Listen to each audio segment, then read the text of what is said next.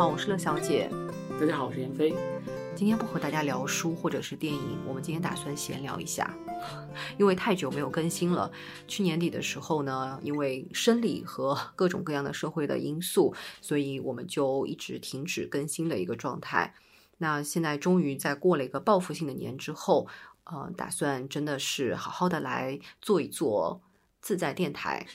过自在的人生，对对对。然后，当然这个其实不是一种发誓，因为我觉得我每次说要更新都没有做到。因为自在嘛，就是我觉得这个节奏就可以非常的闲散自在。想更新的时候就更新一下，哎，不想更新的时候呢，那我们就多读读书，过好自己的生活，然后过好自己的每一天。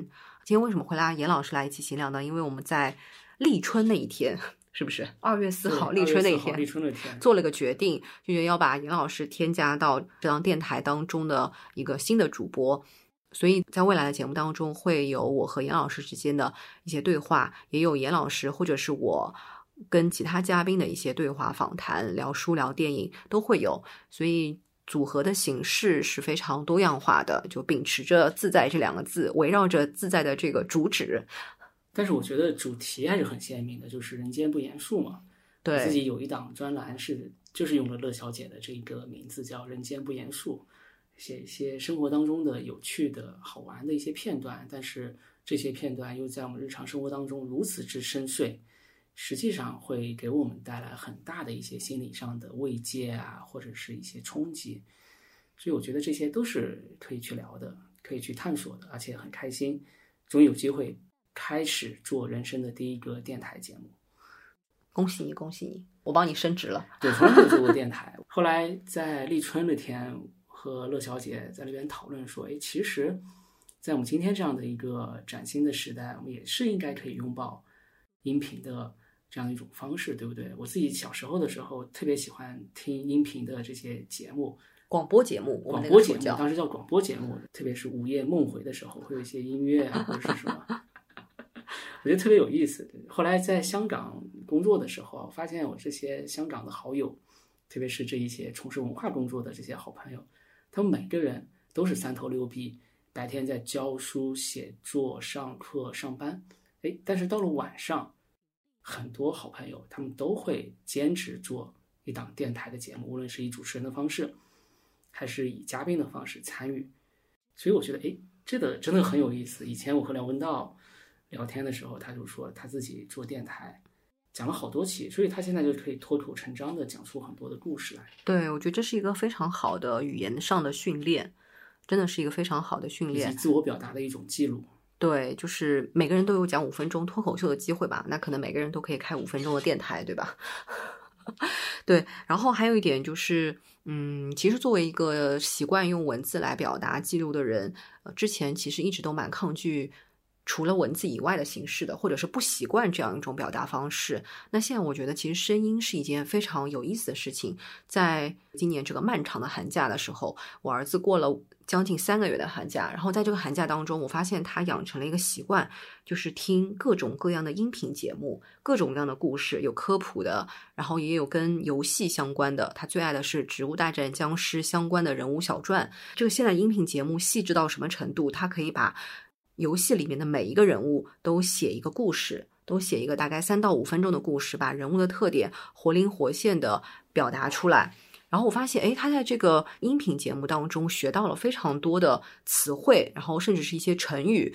重新让我思考了音频这个形式，它其实也是一个非常重要的获得信息、获得知识的一个渠道。而且音频它带有一个人的情绪，它带有一个人的表情。其实你可以在音频当中听出这个人的表情的。而文字的话，它是一个更加需要你全身心、更加需要你更多的精力，然后知识的储备去投入的一件事情。但是音频就好像它会更加的轻松、更加日常。那我觉得这是一个我二零二。三年很想坚持再多做一些的事情，所以并且你现在有对，所以对，所以在去年年底的时候，在看理想和看理想的编辑商量了一下，然后我们就决定做一档关于母职节目的书单，在二月九号正式上线了。那在未来的十周十周的时间里面，都会每个礼拜会更新一期，每周日更新，然后是分享十本跟做母亲的经验相关的书，有小说，有非虚构作品，也有社科类的，还有一些经典的呃学术的作品。所以我觉得这是一件真的很有意思。包括在准备这档音频节目的时候，我也会一直在想，哎，如果听众听到这段话，他会怎么想？这样的表达方式是不是适合用一些场景来听？因为我听说有些做音频的平台，他会派一些编辑或者他们的工作人员戴上耳机，然后打开音频节目，走到各种各样的生活场景里面去听。比如说地铁站，比如说在健身的时候，他会听，哎，这样的声音在健身的时候，这样的内容在我们做一些日常的事情的时候，它是不是合适？或者他会再创造出一个怎么样的虚拟的场景来？我不由自主的笑了，因为有的时候我是上洗手间的时候。对，哎，上洗手间的时候听也是一个很有意思、很有价值的场景啊。对对对，创造价值。对啊，创造价值啊。但无论怎么样，我觉得是一个特别好的机会，有了一种崭新的呃一种对话的空间，对吧？我觉得乐小姐在看理想的平台上开始尝试做一些突破。对，其实还蛮有意思的。然后中年人，我觉得就是不断的去尝试一些新的突破吧。而且我觉得二零二三年是可以尝试一些新的突破，做一些不太一样的事情，对不对？对，因为我们在过去的三年被隔离了太长时间，经历了太多居家的时间，其实走出来去做一些不一样的事情，然后见一些呃你想要见的人，你在过去三年却没有办法见到的人，我觉得这也是非常有必要的一件事情。就人还是很需要社交的，我觉得人只有恢复了正常的社交之后，才会重新燃起对生活的一些好奇心也好，或者是嗯学习一些新鲜事物的热情跟耐心啊、我觉得正常社交都可以帮助到我们达成这样的目的。所以这也是为什么我会觉得有被点燃的一个原因。那在过去的三年时间里面，就完全被压抑嘛，就没有办法，即便被点、被 push 重压之下，没有办法被点燃。但是现在突然一下就被点燃了，因为你正常生活了，正常生活就意味着有开始拥抱自在人生、自在机会的这样的一种各种可能性被打开。所以这种打开以后，就一下子被点燃起来，觉得哎，确实可以做一些不一样的事情。所以这也是为什么我觉得，也许可以在自在电台里面，然后从我自己的视角，我们两人有不同的视角，从我自己的视角做一些有趣的生发吧。那这样的有趣生发一定不是学术的，一定不是严肃的学术，对不对？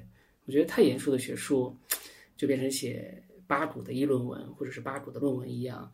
从头到脚都是规范的范式，就太严肃了。还是想做一些轻松的、有趣的，但是又会让大家觉得有意义的一些话题的讨论。嗯，有意义这件事情也不是你说了算啊，对不对？哎，我今年年初的时候读了一本书，叫《暮色将近》，发现这本书现在是荣登了各大的排行榜的前列。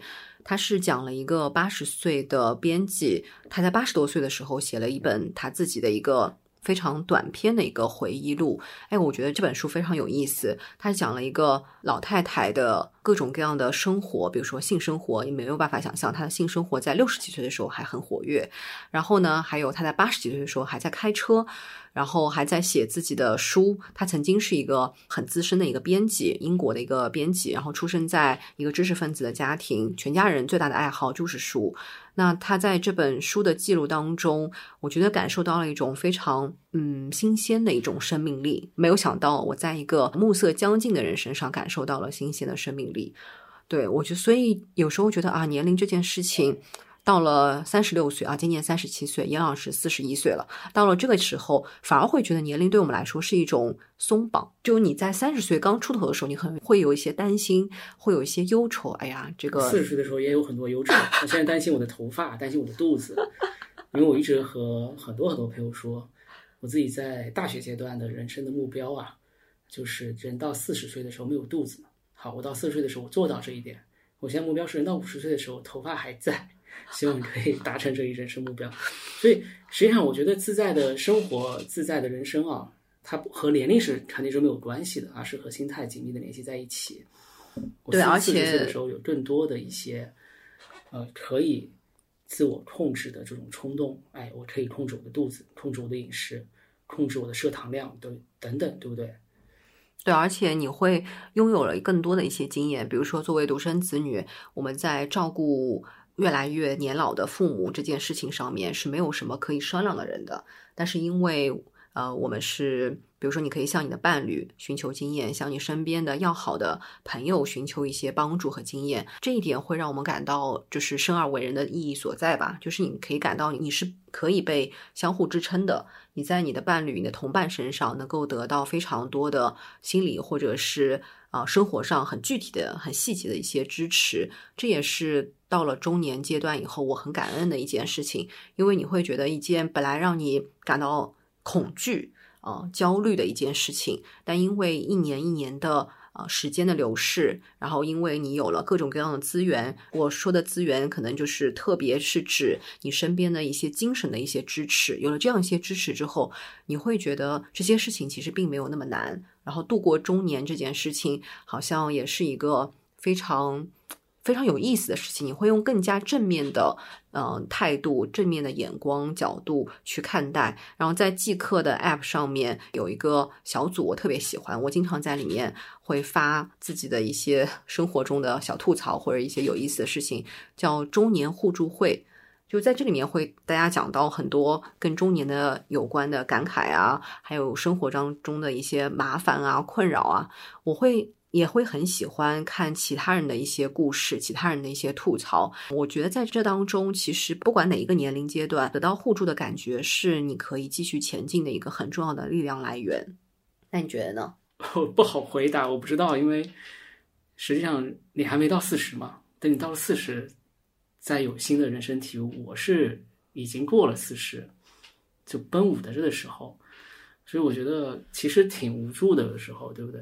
但无助的人生，有的时候无助的这个 moment 当下，更加渴望的是一种精神上的一种支持，这种精神上的支持特别重要。嗯，也希望大家可以在新的一年当中找到自己精神上的一个支持。呃，如果比较幸运的话，可以在身边人当中寻找到；如果你还呃不能说不幸运吧，就是你如果你还没有。这个机会去碰到这样的人的话呢，我觉得可以在自己身上通过阅读啊，通过思考来寻找到这样一种力量所在。而且我觉得更加要专注，就是专注于自己所热爱的或者说积极向往的一件事儿，并且努力的继续投身进去。你好空哦，不，这种感觉我觉得特别好，这种专注的感觉。我们今天就觉得特别不专注。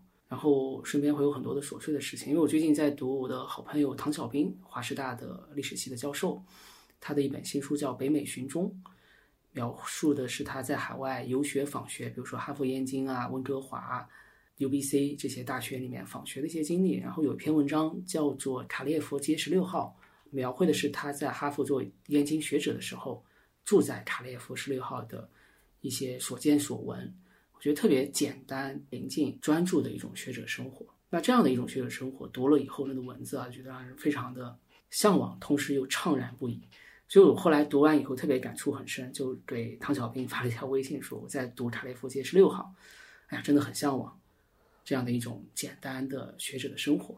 他说：“哎，现在已经完全没有办法过上这样一种生活，就是你身边被很多乱七八糟的琐碎的事情所填塞。这种琐碎的事情不仅是来自生活哈。”更多的是来自于工作上的方方面面的，所以实际上你会觉得很无助，无助是来自于这一方面，所以更加希望有这种专注的生活，嗯，专注的生活，对，哪怕每天只是专注的阅读半个小时、四十分钟，就是其实不要小看很小的一些时间单位能够带来的一些价值，对，哪怕只是这么点时间，我觉得还是总是好过。啊，没有任何的一些深度的时刻，就还是觉得我们是需要一些深度的一些时刻的，就像人生需要一些深刻的体验一样。当然，我们也需要一些非常无聊去杀时间的一些时刻，刷刷短视频啊，看看化妆视频啊，狂飙一下，狂飙一下。对，但是我觉得还是要有一些时刻是跟你的人生的深刻体验相关的，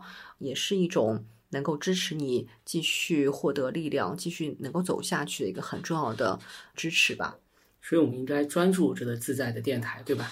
所以自在的人生嘛，不是随波逐流的放羊，对，而是会有专注的这一方面，在不严肃的人间里面，专注的做一些有趣的小事情。是呃，自在并不代表着随波逐流。我觉得你这句话讲的很好啊。